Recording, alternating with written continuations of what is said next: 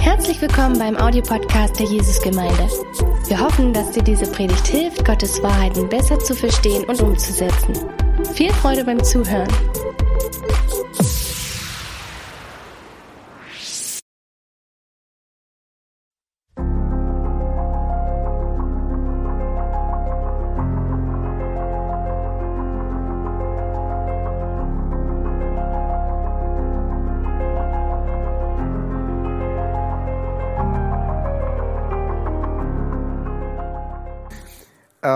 Geht euch das manchmal so wie mir, dass es extrem frustrierend ist, frustriert zu werden? Gut, ich brauche das Beispiel gar nicht bringen. ähm, das ist schon eine Weile her, hatten wir als Familie ähm, unseren Sommerurlaub gebucht und wir wollten so das nochmal wiederholen, was wir so als Familienurlaub kennen. Habe euch auch eine Bilder mitgebracht. So Kinder sind glücklich, liegen am Strand ähm, genießen einfach das, das gute Wetter, dann können die Eltern sich auch ausspannen. Und ähm, da ist es. so, und ihr möchtet es ein bisschen vorstellen. Ach, das haben wir schon irgendwann im November gebucht und wir haben so, so durch diese Winterzeit in dieser Vorfreude gelebt. Alonisos kommt. Und eines Morgens ähm, im Februar wache ich auf und äh, mache mein Handy an und ja, bevor ich da aufstehe, tattel dann auch so ein bisschen in Nachrichten rum. Und da gibt es tatsächlich so einen Beitrag von dem nächsten Foto, habe ich euch mitgebracht. Germania ähm, ist in Insolvenz. Und ich gucke mir das so an und denke mir nur so, ach, die armen Leute, die mit Germania gebucht haben. Und dann denke ich mir nochmal, wo hatten wir eigentlich gebucht? und das war Germania. Und du konntest nichts machen, weißt du, du, du konntest nicht da anrufen und sagen, komm Leute, mach das nicht, fliegt einfach weiter. Es gab einfach keine Möglichkeit. Und es war einfach so frustrierend. Meine Mama weiß das auch, ich bin dann früh vorbeigekommen, irgendwann mal, wisst ihr, was passiert ist mit unserem Flug und es, mit unserem Flug und es war einfach nur diese, dieses Gefühl von, äh. und das müssen gar nicht so eine großen Dinge sein, das ist der ganze allgemeine Alltag, ähm, so die, dass das typische Szenario ist, dass wir meistens immer zu spät aufstehen, uns immer wieder neu vornehmen, zeitiger aufzustehen, damit die Kinder es rechtzeitig in die Schule schaffen und so ganz, ganz kurz vor knapp, so wo man das noch gerade so schaffen kann, kommen wir dann los. Und ich gucke auf die Uhr und denke so, mit ein bisschen grüner Welle funktioniert das einwandfrei. Und just in diesem Augenblick muss der Opa vor mir rein, und er muss um 7.30 Uhr unbedingt mit 5 km/h unterhalb der Geschwindigkeitsbegrenzung in Konsum fahren. Genauso ist es. Und am Sonntag ist es ja nicht viel besser. Ja? Also am Sonntag nehme ich mir immer vor, es wäre so schön, ich bin ja der Pastor, wir müssten mal so andächtig in die Gemeinde kommen. Das heißt so mit guten Gefühlen, ausgeglichen, äh, so, so mit einer pastoralen Würde pünktlich ankommen. Und ich garantiere euch, mindestens einer seiner, unserer Kinder verschüttet den Kakao, man muss die Kinder neu anziehen. Entweder hat meine Frau was an mir auszusetzen oder ich an etwas an ihr auszusetzen und ausgerechnet am Sonntagmorgen geht der Streit im Auto los, naja, so, etc., etc. So. Das heißt, dieses innere Gefühl von Frust ist manchmal so nervig und ähm, ich musste, ich selber musste es lernen, mich da nicht reinzusteigern. Ähm, ich weiß, dass ähm, ähm, eine der Ursachen für Depressionen ist, dass manche Leute so wenig mit Frust umgehen können, dass ihr Frustpotenzial so gering ist, sie sich so reinsteigern und das so wie so eine Art Muster an äh, äh negativen Gefühlen äh, auslöst. Und wisst ihr was? Jetzt komme ich zu einem guten Punkt. Jetzt wissen wir alle, wie wir können uns alle daran erinnern, wie Frustration sich anfühlt, wie Frust sich anfühlt. Und wisst ihr, was das Tolle ist? Gott kennt dieses Gefühl nicht. Gott weiß nicht, wie es ist, frustriert zu sein. Also klar guckt er uns an und sagt, sorry, tut mir leid, ja, äh, ich, ich, ich, sehe das, ja, aber er kann das nicht so nachvollziehen wie, wie ihr jetzt. Also wenn ich zu Gott predigen würde und sage, Gott, du kennst mich, weißt du, wie das ist, sagt Gott, sorry, tut mir leid, das ist ein Gefühl, was mir als Gott fremd ist. Und ich sage euch warum. Das hat damit was zu tun, dass Gott mehrere Eigenschaften in sich selbst hat, die unwahrscheinlich faszinierend sind, ähm, die es verhindern, dass wir einen frustrierten Gott haben. Und übrigens ist eine ganz tolle Sache, denn wer von euch will denn gerne in den Himmel kommen und auf dem Thron einen Gott erleben, den er anbietet, der schmollend und mit einer Faust da ist und frustriert ist und nicht kann, was er will? So, das heißt, der unfrustrierbare Gott ist eine ganz faszinierende äh, und wunderbare, wunderbare Sache. Und Gott ist unfrustrierbar aufgrund einer Kombination von drei Charaktereigenschaften, die er hat. Das ist zum einen seine Unabhängigkeit, ich erkläre euch das gleich, zum anderen seine Allmacht und seine Freiheit. Okay, gucken wir uns das alles an. Seine Unabhängigkeit, die Theologen nennen das auch manchmal mit einem, äh, mit einem Begriff, seine Aseität, bedeutet, dass Gott von nichts für sein Leben und für seine Glücklichkeit abhängig ist, außer von sich selbst. Also Gott braucht außerhalb von sich selbst nichts, um glücklich zu sein, um zu existieren, um der wunderbare, faszinierende Gott zu sein, äh, der er ist. Das sehen wir zum Beispiel in dem Psalm 50, Vers 9 bis 15, wo Gott sagt, ich nehme kein Jungstier aus deinem Haus, noch Böcke aus deinen Hürden. Denn mein ist alles Getier des Waldes, das Vieh auf tausend Bergen. Wenn mich hungerte, und die Idee ist dahinter, mich hungert aber nicht. Würde ich es dir nicht sagen, denn mein ist die Welt und ihre Fülle.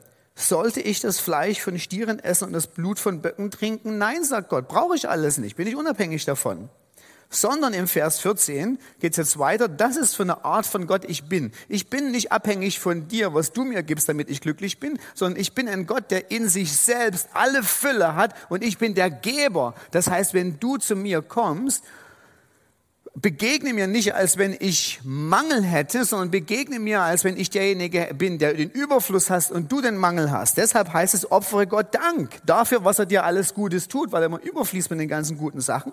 Erfülle dem Höchsten deine Gelübde. Ein Gelübde erfüllst du, nachdem du Gott gesagt hast, wenn du das für mich machst, mache ich das für dich. Und Gott sagt, ich mache das immer. Ich bin immer treu und erfülle und gebe aus, meiner, aus meinem reichen aus, meinem, aus dem Reichtum meiner Fähigkeit und meiner Gnade. Und du rufst mich an am Tag der Not, weil ich habe keine Not. Ich muss dich nicht anrufen, aber du hast Tag der Not. Und dann werde ich kommen und dich retten und du wirst mich verherrlichen. Das heißt, Gott ist der, ist der Geber, er ist nicht der Nehmer.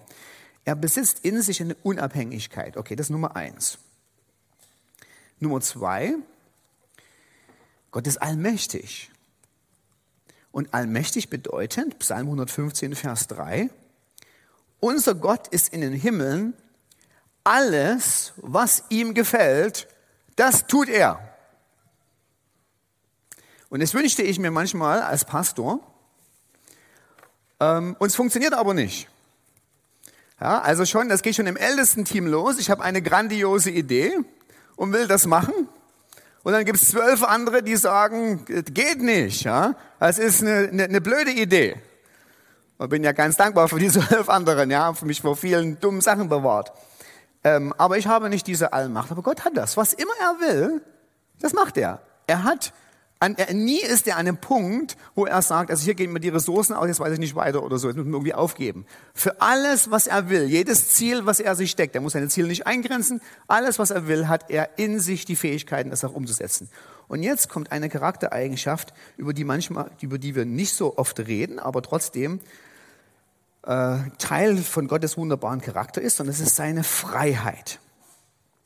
Freiheit bedeutet, dass Gott völlig unabhängig von äußerem Einfluss wählt, was er will. Und dies bis zur Erfüllung von dem, was er will, es frustrationsfrei verfolgt. Das heißt, Gott hat die Fähigkeit zu sagen, ich denke mir aus, was ich gerne möchte. Und ohne dass mir da jemand reinredet, ohne dass mir da jemand sagt, das geht nicht, das darfst du nicht, das ist vielleicht unklug oder das schaffst du sowieso nicht, sondern Gott hat die Fähigkeit, was immer er möchte, zu wählen und das durchzusetzen. Auch diese Fähigkeit hätte ich gerne, aber auch diese Fähigkeit wird bei mir als Geschöpf immer wieder frustriert. Also ich gucke mir zum Beispiel unsere Badwand an und sage mir, die ist aber nackig und denke mir einfach nur so weiß. Ich mache das so ähnlich wie auf der Schandauer Straße, so, so schöne Lamellen hin, ähm, damit es so schön holzartig aussieht. Und kurz bevor ich denke, das könnte ich eigentlich machen, sagt meine Frau, was hast du eigentlich vor? Und dann sage ich, na ja, das so die Wand, die ist so ein bisschen nackig und dann geht's los. Unser Haus ist schon voller Holz. Was soll das eigentlich kosten? Das sieht ja total omi-mäßig aus. Das heißt, in dem Falle bin ich einfach in meiner Ehe, das ist aber auch was Tolles dabei, ich bin eingegrenzt in dem, was ich will. Ich habe mir abgewöhnt, schon gewisse Dinge zu wollen, weil ich von vornherein weiß, dass die zum Scheitern verurteilt sind, ja. Das ist bei Gott nicht so, ja. Gott muss nicht erst über nach nachdenken und sagen, kann ich das eigentlich wollen oder kann ich das nicht wollen. Er ist nur von seinem eigenen Charakter, nur von seiner eigenen Persönlichkeit frei und fähig zu wollen, was immer er will. Und das sehen wir unter anderem hier. In einer ganz faszinierenden Stelle, eine ganz wichtige Stelle im 2. Mose 33 bis 34, fragt nämlich Mose und er sagt zu Gott, lass mich doch deine Herrlichkeit sehen. Zeig mir, was dich ausmacht, dieser großartige, einzigartige und wunderbare Gott zu sein.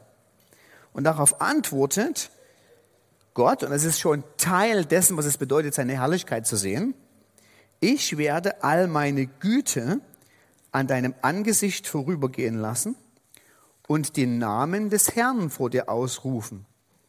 Ich werde gnädig sein, mit wem ich gnädig bin, und ich werde mich erbarmen, über wen ich mich erbarme. Und dann im Kapitel 34 heißt es dann, der Herr stieg aus der Wolke herab, er trat dort neben Mose, rief den Namen des Herrn aus. Der Herr ging von seinem Angesicht vorüber und rief, der Herr, der Herr Gott, barmherzig und gnädig, langsam zum Zorn, reich an Gnade und Treue, der Gnade bewahrt an Tausenden, Schuld, Vergehen und Sünde vergibt, aber keineswegs ungestraft lässt, sondern die Schuld, und da habe ich ein bisschen abgekürzt, die Schuld heimsucht. Und wenn du jetzt Mose fragst und sagst, Mose, du hast doch Gott gebeten, dass du die Herrlichkeit Gottes sehen darfst. Was hast du denn dann gesehen? Was hat Gott dir gezeigt, wer er ist? Und Mose würde sagen, pass auf, ich habe Folgendes gesehen, was diesen Gott so einzigartig und so besonders macht. Nummer eins, er besitzt eine tadellose und unbestechliche Gerechtigkeit. Das haben wir im 2. Mose 34 gehört. Also Gott wird die Sünde nicht einfach so übergehen, sondern er wird sie heimsuchen. Gott ist absolut tadellos und unbestechlich gerecht. Zweitens, das, was Gott zu diesem guten und einzigartigen Gott macht, ist, dass er, dass seine Treue, dass er absolut zuverlässig ist, dass er nicht lügen kann, dass es gar nicht geht, dass er etwas verheißt, was er nicht erfüllt, sondern es ist einfach Teil dessen, was er ist in seinem Charakter und anders geht's nicht. Äh, drittens, wir haben natürlich gesehen, das, was Gott ausmacht, ist seine kostbare, wunderbare Gnade, dass er Feinden vergibt, Versagern hilft, unverdient Leben und Gutes schenkt, ist so kostbar, dass das im großen Fokus ist. Ich bin ein gnädiger Gott. Und eingebettet in diese Offenbarung Gottes von seiner Herrlichkeit ist etwas, was Gott eben ausmacht, nämlich seine Freiheit. Und das sieht man an dem Satz, den man so leicht ähm, überliest, wo Gott sagt, ich werde gnädig sein, wem ich gnädig bin. Und ich werde Barmherzigkeit üben, über dem ich Barmherzigkeit übe.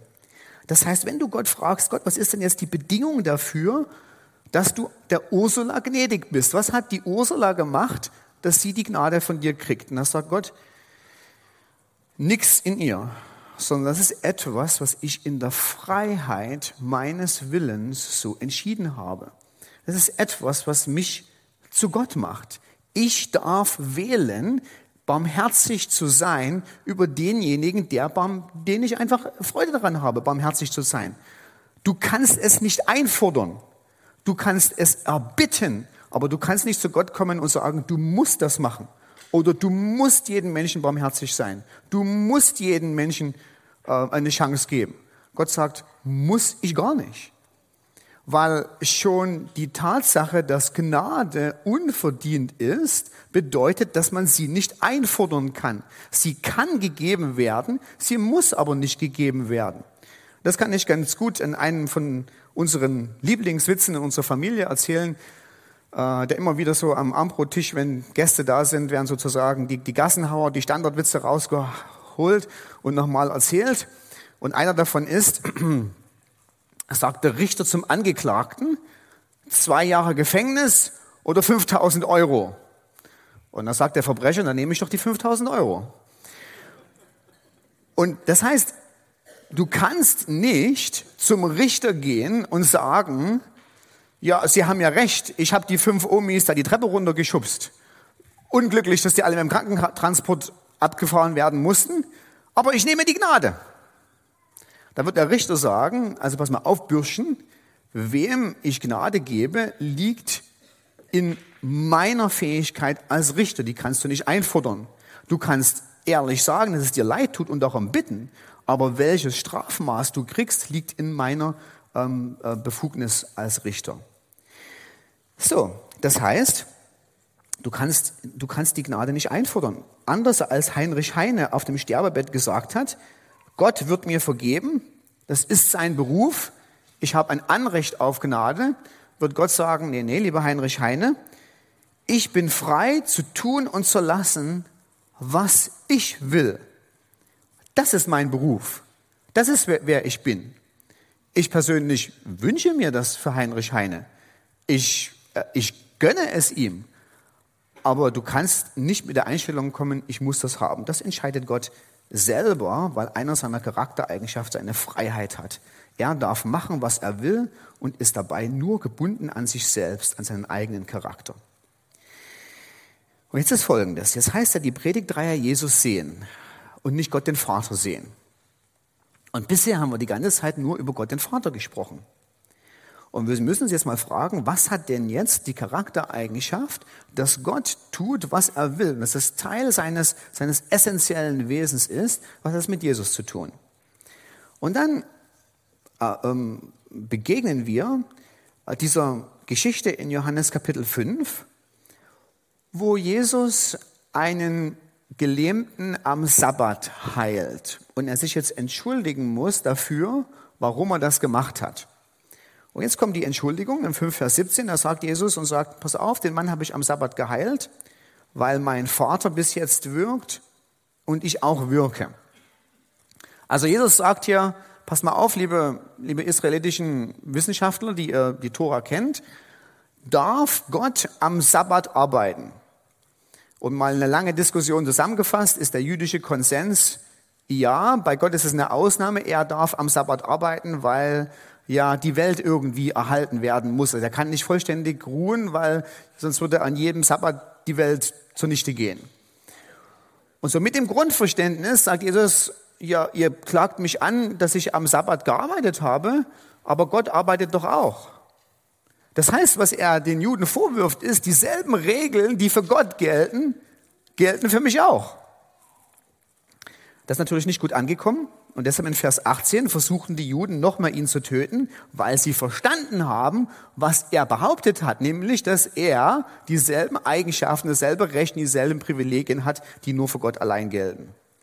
Sie versuchten ihn zu töten, weil er nicht allein den Sabbat aufhob, sondern auch Gott seinen eigenen Vater nannte und sich so selbst Gott gleich machte.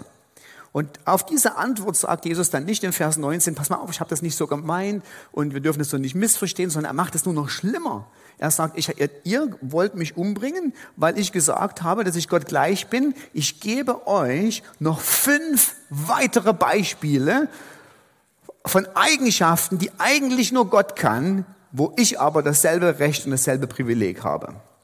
Und er sagt sie in Vers 19, ich sage euch, der Sohn kann nichts von sich selbst tun, außer was er den Vater tun sieht. Vers 20, der Vater hat den Sohn lieb, zeigt ihm alles, was er selbst tut, wird ihm größere Werke als diese zeigen, damit ihr euch wundert. Und jetzt kommt's. Achtung, Nummer eins. Wie der Vater die Toten auferweckt und lebendig macht, so macht auch der Sohn die Toten lebendig. Das heißt, es ist etwas, was nur die, in der Fähigkeit Gottes besitzt. Also kein Engel kann das. Du kannst es auch nicht. Sondern Gott allein hat die Fähigkeiten, die Toten aufzuerwecken und zu ewigen Leben zu bringen. Und jetzt sagt Jesus, das mache ich auch. Und in diesem Satz eingebettet ist eine zweite Charaktereigenschaft, nämlich nicht nur macht der Sohn die Toten lebendig, sondern er macht die lebendig, welche er will. Und dieses Pronomen er bezieht sich nicht auf den Vater, sondern in den Regeln der Grammatik, der griechischen Grammatik, bezieht sie sich auf Jesus. Jesus macht diejenigen lebendig, welche er will. Also Jesus will. Das heißt, Jesus hat genau diesen freien Willen, den Gott der Vater hat, diese Freiheit zu sagen, ich suche mir aus, wem ich ewiges Leben gebe.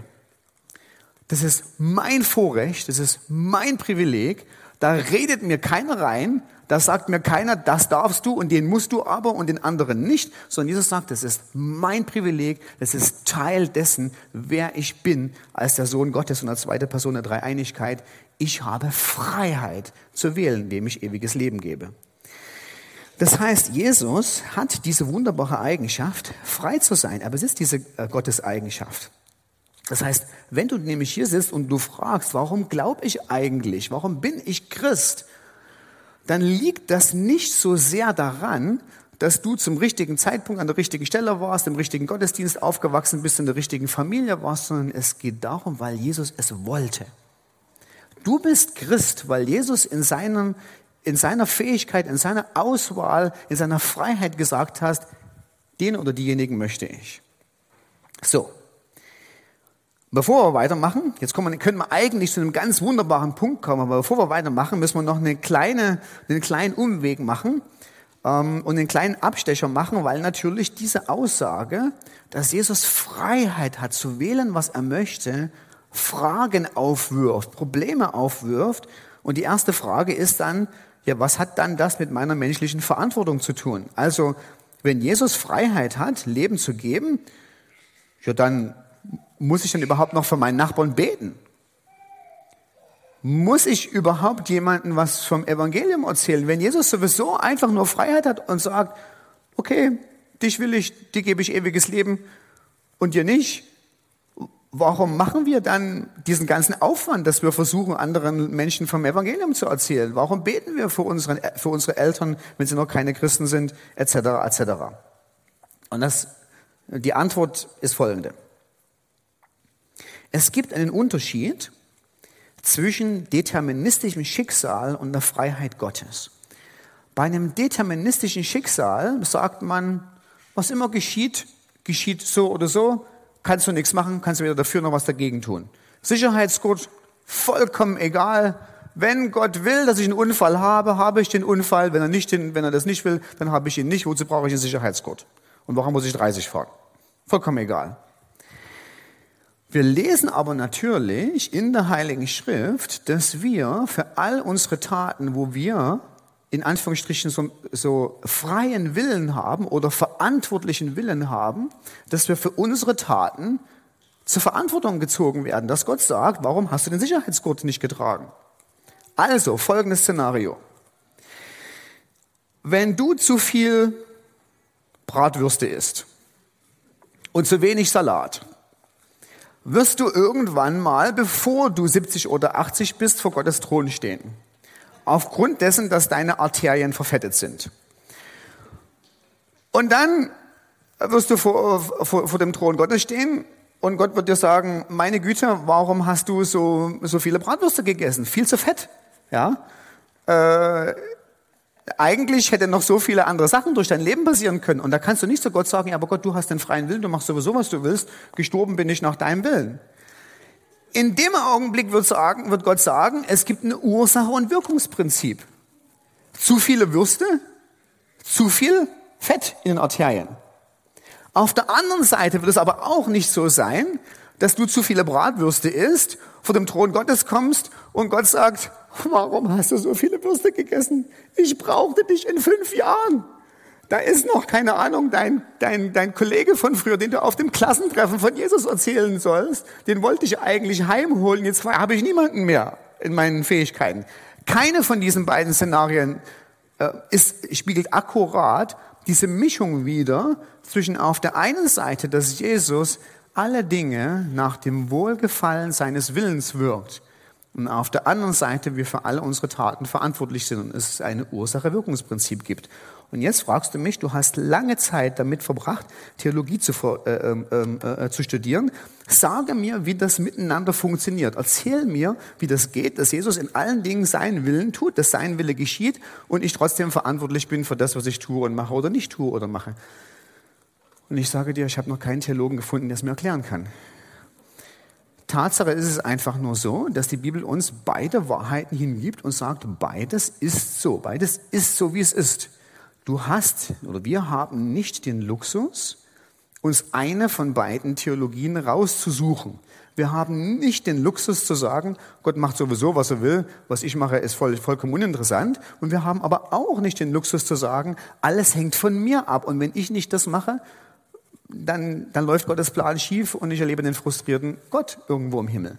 Irgendwo passen die beiden Dinge zusammen. Irgendwo schafft das Gott in seinen Fähigkeiten, die zusammenzubringen.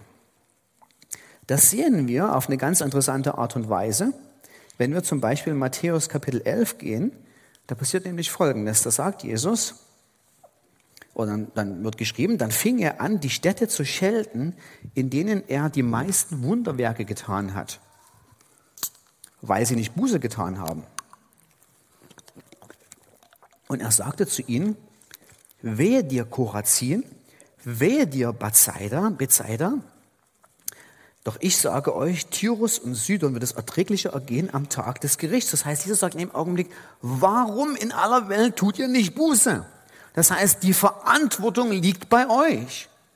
Und dann nur wenige Verse später, im Vers 25, sagt Jesus und sagt, ich preise dich, Vater, Herr des Himmels und der Erde, dass du dies vor Weisen und Verständigen verborgen hast, und das Evangelium, und wer Jesus ist, und es den Unmündigen geoffenbart hast. Ja, Vater, denn so war es wohlgefällig vor dir. Alles ist mir übergeben worden von meinem Vater, und niemand erkennt den Sohn als nur den Vater, noch erkennt jemand den Vater als nur den Sohn, und wen der Sohn ihn offenbaren will. Das heißt, wir haben interessanterweise beides. Im, in den Versen ähm, 21 oder 20 bis zum 22 sagt Jesus noch, es ist eure Schuld, was ihr nicht Buße tut. Und im nächsten Vers sagt er, aber Gott hat das so gemacht. Das war Gott, der es euch verborgen hat und er mir die Fähigkeit gegeben hat, es dir zu offenbaren. Dass du überhaupt erkennen kannst, wer ich bin und Buße tust. Und dann sagst du, na ja, ja, Jesus, pass mal auf. Wenn es in deiner Macht steht und der Vater dir diese Macht gegeben hat, dass du aussuchen darfst, dass der Gernot und die Petra an dich glauben und keine Ahnung, ihre Nachbarn nicht, dann haben ihre Nachbarn keine Chance, weil du nutzt deine Macht nicht. Und Jesus sagt, nee, zu den Nachbarn sage ich, wehe euch. Das heißt, hier kommt miteinander ein Zusammenspiel, was total eigenartig ist. Auf der einen Seite sagt Jesus, es ist die Verantwortung des Menschen, es ist deine, deine Entscheidung, es ist dein Lebenswandel, die dir keiner abnehmen wird. Und auf der anderen Seite sagt er, und trotzdem habe ich die Fähigkeit und die Macht in dein Leben einzugreifen und zu tun, was ich will. Und ich nutze die Fähigkeit und ich mache das auch so. Dann müssen wir, dann müssen wir, bevor wir zum guten Punkt kommen, noch einen, noch eine, ähm,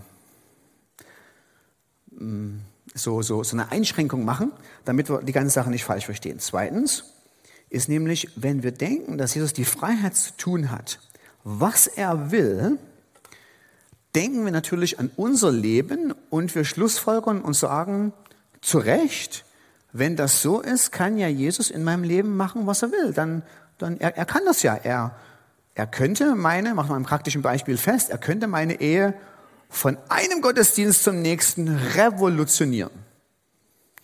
Es, er hat das Willen, er hat den Willen, er hat die Vollmacht und die Autorität und er hat die Fähigkeiten dazu. Jetzt muss man Folgendes sagen. Nur weil Jesus einen freien Willen hat und an seinem freien Willen alles abhängt und nur weil Jesus auch die Allmacht hat, heißt es nicht, dass die Lösung für unsere Probleme so automatisch vom Himmel fällt, so blopp. Also ich sage jetzt mal so, ich finde es übrigens ganz große Klasse, dass wir im Lobpreis manchmal sagen, wenn eine Berührung von Gott braucht, steh mal bitte auf. Und dann beten wir für euch und ich hoffe für jeden, dass er eine Berührung von Gott wirklich kriegt. Und dann gibt es aber tatsächlich jemanden, der mal zu mir gesagt hat, ich bin schon dreimal aufgestanden und meine Ehe ist immer noch nicht besser. Und ich mache jetzt mal so das fiktive Gespräch ein bisschen, ich konzentriere das mal und übertreibe es mal so ein bisschen. Aber so ähnlich ging es dann weiter, dass ich gesagt habe, na, wem hast du denn überhaupt mal von euren Eheproblemen erzählt? Und die Person hat dann, die Person hat dann gesagt, nee, das ist mir zu blöd, irgendjemandem was zu sagen, wie es mir geht. Da stehe ich lieber noch dreimal auf im Gottesdienst. Aber das ist nicht die Art und Weise, wie Gott wirkt. Obwohl Jesus Freiheit hat und die Fähigkeit hatte, Dinge in unserem Leben zu tun, benutzt er Mittel und Wege. Und er wird die Mittel und Wege, die Dinge zu erreichen, die er gerne möchte, nicht umgehen. Es gibt keine Abkürzung. Es gibt auch keine charismatische Abkürzung. Also nur weil wir Geistesgaben haben, heißt es nicht, dass wir Eheberatung über Bord werfen müssen, sondern die Herausforderungen in deiner Ehe, wenn du welche hast, werden sich nur lösen lassen, wenn man das Ursache-Wirkungsprinzip ähm, anguckt und sich fragt, woran liegt es denn eigentlich, dass ihr euch von, von früh bis abend streitet? Natürlich kann man sich zu Jesus ausstrecken und sagen kann, du hast einen wunderbaren Willen und was immer du willst, kannst du, mach mal was. Aber Jesus wird durch Mittel und Wege wirken, die er festgeschrieben hat. Nämlich er wird an deinem Charakter arbeiten oder an beiden Charakteren arbeiten. Er wird den Knacks in eurer Persönlichkeit heilen wollen und die vielen anderen Dinge machen, die einfach dazu notwendig sind, dass die Ehe dann eben auch gelingt. So, jetzt kommen wir endlich zu dem schönen Punkt. Der schöne Punkt ist nämlich, Jesus anzugucken und zu sagen, wow, das ist doch eigentlich eine tolle Sache, Jesus, dass du die Freiheit hast, zu tun und zu lassen, was du willst. Interessanterweise ist, wenn du nämlich Christ bist, gefällt dir das? Also die Idee, dass Jesus macht, was er will, dass er etwas wählt, was immer in seinem Herzen ist und dies auch effektiv verfolgt, wenn du Christ bist, würde das gefallen. Du wirst eine innere Freude haben, dass dein Herr so ist. Ich persönlich möchte jemanden, der einfach nur so sagt, ich wähle, was immer ich will und ich tue, was immer ich will, gönne ich ehrlicherweise keiner anderen Person. Nicht meinem besten Freund, nicht meiner Schwiegermutter und noch nicht mal meiner Frau. Ich traue ihnen nicht. Ich will es natürlich für, für mich, ne? aber ich weiß, es funktioniert nicht. Aber Jesus vertraue ich. Und zu Jesus sage ich, dass du diese Fähigkeit hast, dass ohne dass dir jemand reinredet, du im Himmel sitzt und sagst, ich habe eine Idee und die Idee mache ich weil ich Jesus kenne und ihr Jesus auch kennt, sagen wir, du darfst das. Du sollst das. Mach das so. Nimm deine große Kraft und regiere. Wünsche dir was, was in deinem Herzen ist und tu das, weil wir kennen, wer er ist in seinen vielen anderen Eigenschaften. Gönnen wir es Jesus von Herzen, dass er die Fähigkeit hat, zu wollen, was immer er will und dann auch zu tun, was er gerne, was er gerne möchte. Weil, wenn wir nämlich uns zurück an Jonathan Edwards erinnern, der ja mal die Frage gefragt hat, die wir so ein bisschen in dieser Predigtreihe verfolgen. Er fragt, was könntest du dir von einem Erlöser wünschen, wer nicht in Jesus, was nicht in Christus ist? Inwiefern würdest du dir einen Erlöser wünschen, der anders ist, als er ist? Also ich stelle euch jetzt gleich mal die Frage, gefällt euch das so, dass Jesus das macht? Gefällt euch das so, dass Jesus einfach sagt, ich habe den Willen, was ich will, das will ich? Oder hättest du gerne eine andere Art von Jesus? dann gibt es nämlich nur zwei andere Alternativen. Die andere, die andere Alternative ist ein Christus, der sich nach den Wünschen der Menschheit, der Menschen richtet. Das heißt, der Jesus, also du kommst zu Jesus und sagst, Jesus war auf, nehmen an, Audienz auf dem Thron. Du kommst zu Jesus und sagst, Jesus, was willst du eigentlich? Und dann sagt Jesus, jetzt gibt es zwei Varianten. Nummer eins ist, eigentlich will ich nichts so Richtiges. Ich warte einfach, was die anderen Leute so von mir wollen. Und wenn die dann was wollen, dann mache ich was. Willst du das wirklich? Willst du diese Art von Jesus, der darauf wartet, was unzuverlässige und oftmals bösartige Menschen wollen. Alternative Nummer drei ist, oder zwei, ist, du kommst zu Jesus und du sagst, Jesus, was willst du eigentlich? Und Jesus sagt, ja, wollen tue ich eine ganze Menge, aber ich kann leider nicht. Ich muss mich darauf richten, was die anderen alle so wollen. Mal abstimmen, wie im Ältestentreffen. Ne? Nur die drei Alternativen gibt's. Welche Art von Jesus willst du? Und ich sage dir, die zwei letzteren Alternativen sind unattraktiv. Der Jesus, der will, was immer er will und tut, was immer er will, Das ist der Jesus, der attraktiv ist und das ist der Jesus, der so ist, wie wir ihn haben.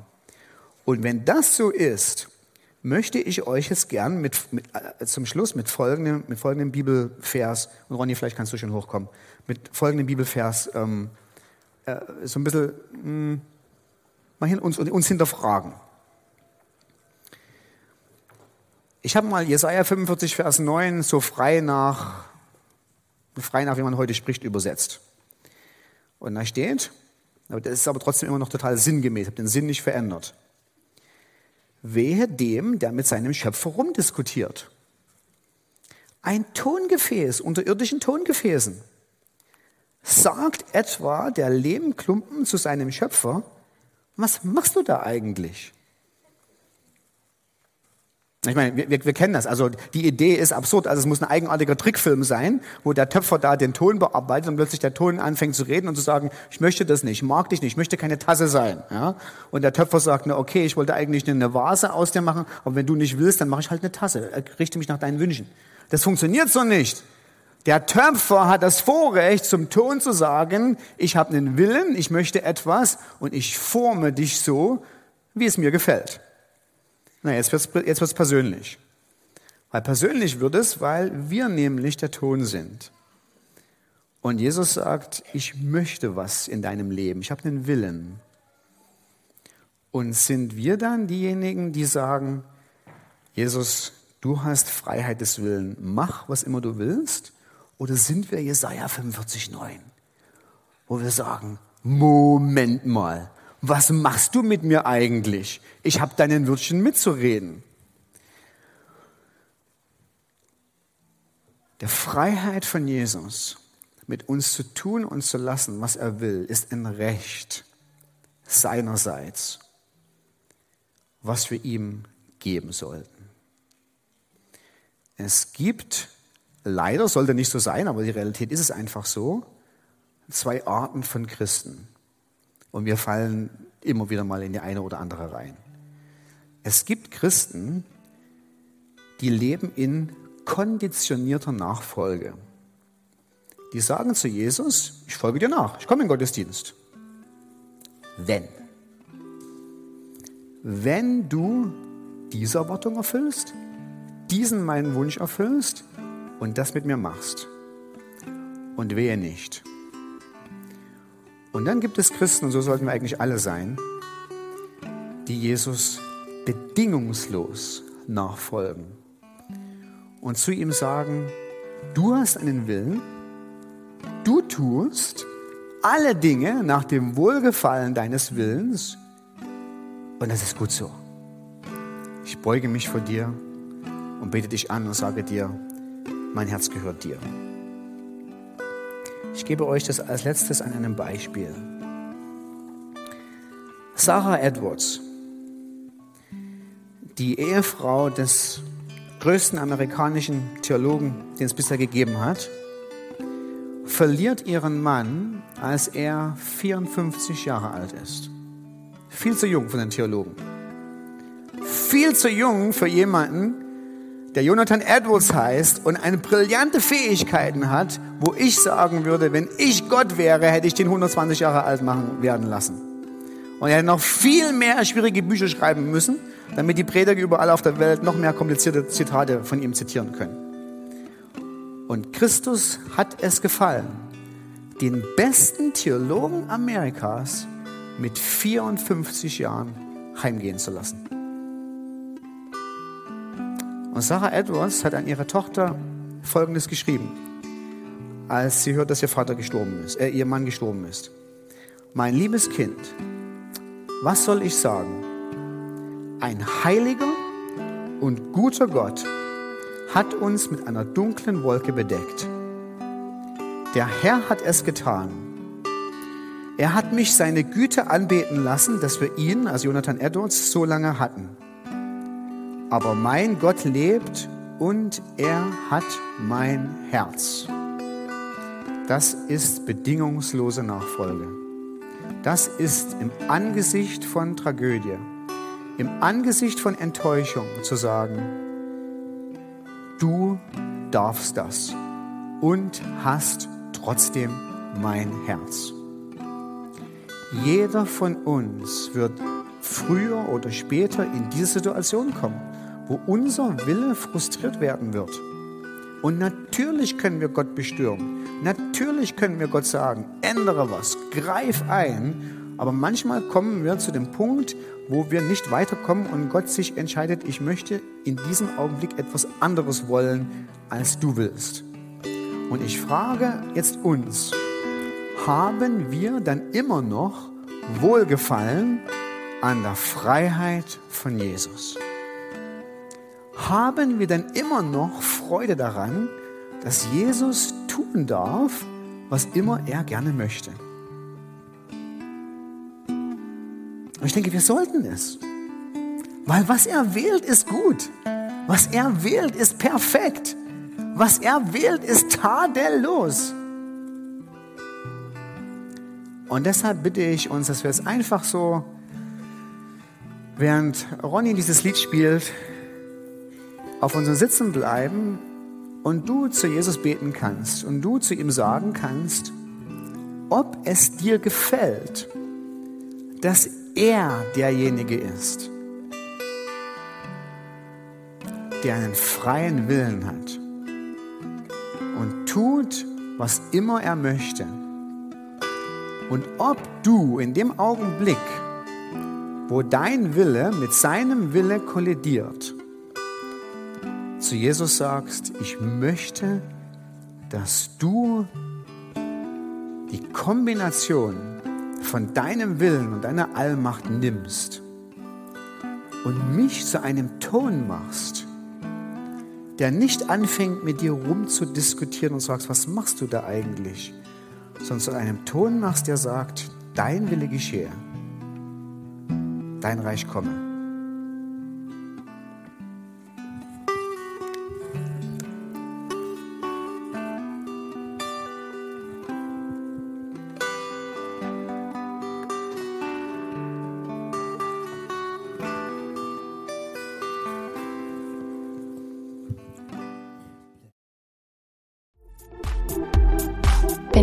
Über Gott und die Jesusgemeinde wissen möchtest, findest du viele weitere Informationen auf www.jgdresden.de.